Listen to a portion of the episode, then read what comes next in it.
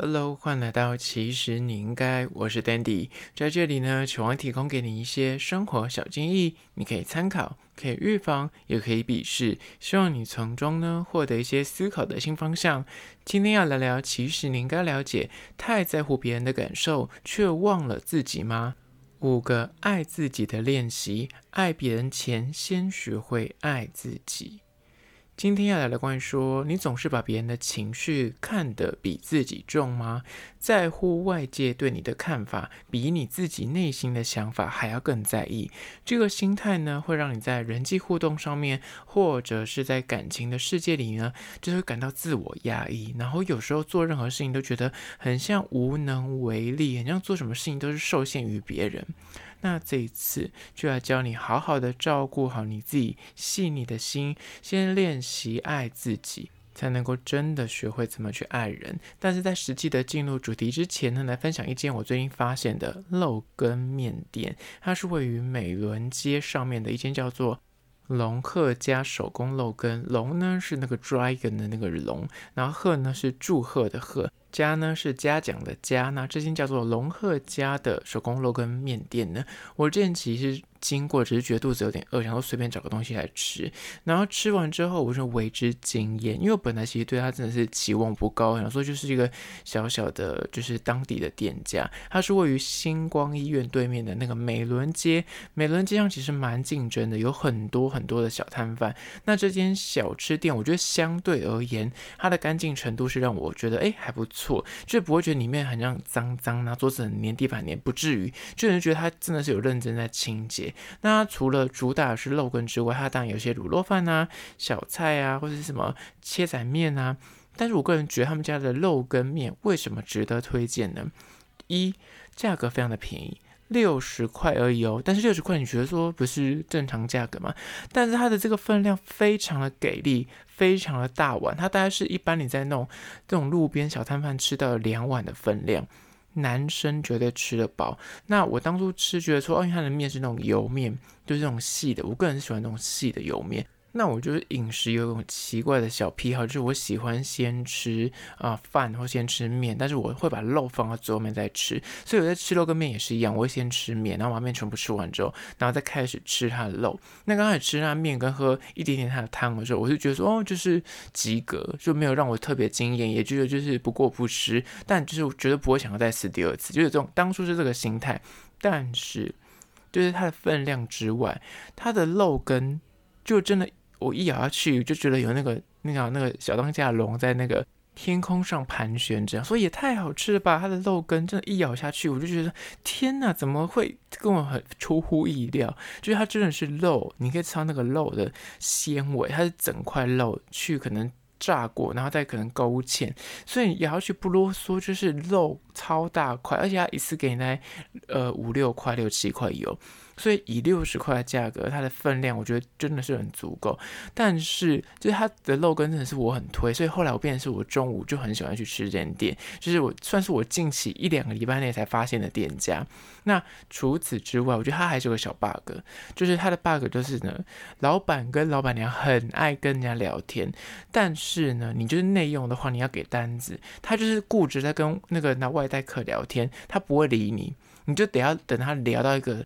空拍，或是他们两个就是聊到一个段落结完账之后，他才就是你有空隙可以就是拿那个单子给他，不然他就是完全没有要理会你，就是在你干在那边，他就是让你干在那边。我觉得这一点就让我觉得很浪费时间，因为我觉得就是大家内用跟外带，大家都是你知道急着给单子，但是他就是老板就很爱跟外带客聊天，但他就没有要管你，就给他单子或是啊给他钱之类的。我觉得这一点就是让我觉得有点困扰。但除此之外，我个人就觉得他们家的肉羹，我真的给他。个赞，虽然它的汤头跟它的面条就是有加一些沙茶，就是预料之中的口味，但是它的肉羹真的是值得你去吃吃看。所以这间叫做龙鹤家手工肉羹再次推荐给你。那啊，bonus 忘了讲一件事情，它的辣椒也是那个真的是生辣椒，有辣椒籽跟红色的辣椒在里面的辣油，所以就是你喜欢吃辣的话，加在肉羹上面，就是说哦。match，然后再加黑醋。怎么能不好吃呢？好啦，那相关的资讯呢，我会放到其实你应该的限动二十四小时之后放到面摊的精选区，然后如果你找不到的话呢，可以去精选找一下。那讲到这里，IG 其实你应该，如果你还没按赞追踪的话呢，赶快去按赞追踪，这样我在线动发些有趣的事情才看得到哦。好啦，回到今天的主题，太在乎别人的感受吗？却忘了自己。五个爱自己的练习，第一个就是呢，不要当一个。假装快乐的人，我跟你说，很多成年人都会假装快乐，但是我告诉你，诚实的面对自己的情绪，不要去逼迫自己，非得要哦很正向，我很乐观，因为很多那种励志书籍都告诉你说，你每天就是要啊、就是许下那种很正向的，你越正向，你就会越幸运，然后每天要写下三个。值得感谢的那种感谢日记，我个人觉得这些都很好。但是我觉得另外一个层面是，你知道过于不及都是不好的。你不能够一味的积极正向，你还是告诉自己，这世界你遇到磨难的时候呢，你还是可以不快乐的。这点也是很重要。但很多人就是只听了前面那一段，就是我一定要很积极向上啊，我就是每天都要正向乐观。但是他就忘却说，你遇到了一些困难的时候，你也是有允许，就是可以不快乐的。那第二个层面呢是。那迎合社会这个高情商，或是要和乐以和为贵的这个期待，因为可能现在社会大家都提倡你要高情商，你要高 EQ 啊，或是在一个团体里面，或是在任何的人际关系里面，大家都会讲求，就是啊，做人就是你要以和为贵，要和善，这样才能够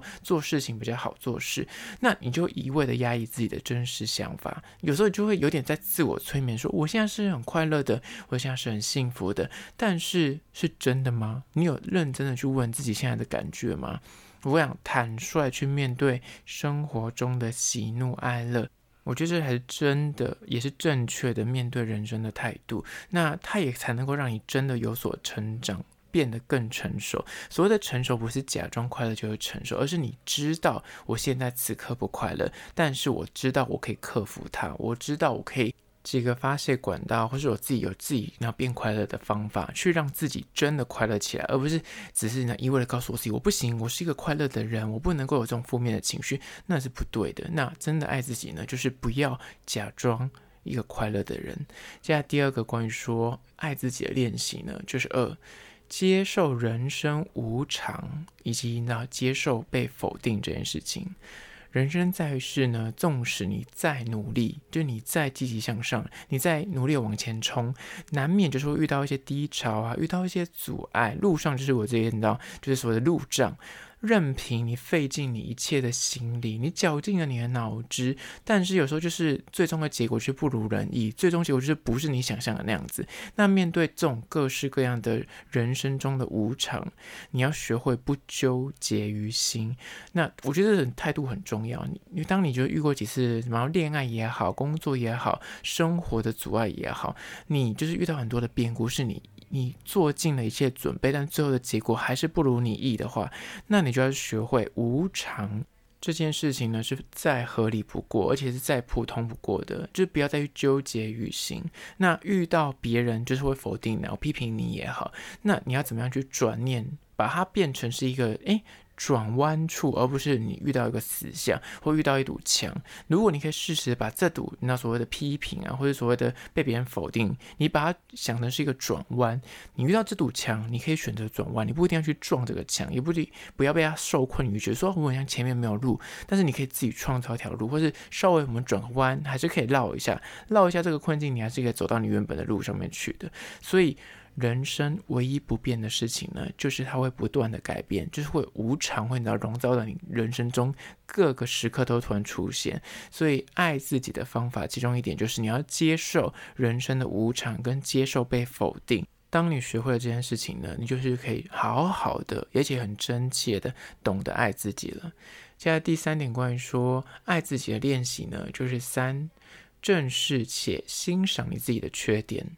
真正的爱自己呢，就是连你自己的缺点，你都可以一并的爱进去。哪怕可能刚开始你还没有办法到达，就是可以那完全的喜欢自己的缺点，但至少你要学会说，哎，我要怎样与之共存，与之共处，就是你要跟他和平，可以，然后遇到这件事情，你不会觉得说很厌恶你自己的缺点，你要把它当成是自己的特色。你知道，很多人就是觉得说，比方我我脸上有痣，但是有些人就觉得我非常讨厌我脸上的痣，我觉得好丑好糗。但是我个人觉得，我痣是一种我的特色。你知道，化你的颓势为优势，或者是你本身有个很致命的缺点。但是我跟你讲，人就是这样子，你这些致命的缺点呢，当你可以勇敢的自己去点破这些缺点，说破这个弱点。因为我们之前在学一些演讲课程，你如果真的很紧张，你上台适时的告诉大家说，哎，我今天可能感冒，喉咙声音比较不 OK，或者是我今天可能就是身体不太好，所以大家可以体谅一下我的那个现在目前的状态，可能不是非常的优劣。我觉得大家都会有那种 OK。好，那我可以理解，甚至这样的做法呢，是会让大家更专注于你的演讲，或是更有同理心去听你在讲什么内容，化你的弱点成为优点，别人呢就无法再拿这件事情来要挟或是攻击你。很多人就是说，所谓的最高级。就是那，你别人被会攻击你，或是会讽刺你的时候，举例来说，易先生胖胖的样子的时候，我就说我就是胖啊，啊，不然怎么样？你懂吗？可是你如果是一个战战兢兢，就是很害怕别人去批评你的身材的人，那当别人真的去讲，或是讲到只是触及到你的身材的议题的时候，你就会觉得很敏感，觉得说好丢脸哦，我真的很害羞这样子。但是如果你敢把你的体态这件事情拿来，就是自己。直接拿来说嘴，或者直接拿来开玩笑，说对啊，我就是胖，但是我很爱，我很我很欣赏我的体态，或者我就是胖，但是我还是很多人追，你懂吗？你把这个转化成一种自信，大家会觉得说，嗯，反而就是会对你另眼相看，而且他也没有攻击点的，因为你自己都都不都觉得不这没什么事情的话，那别人又何必拿这个来说嘴呢？所以呢，我觉得你可以勇敢的正视自己缺点的人呢，那就表示说你足够的成熟，而且你非常的了解自己，你。一定要先去了解自己，才知道自己的缺点吧，对吧？那当你了解自己，不管优点或缺点之后呢，那才是一种爱自己的表现。那这第三点，正视且欣赏你的缺点。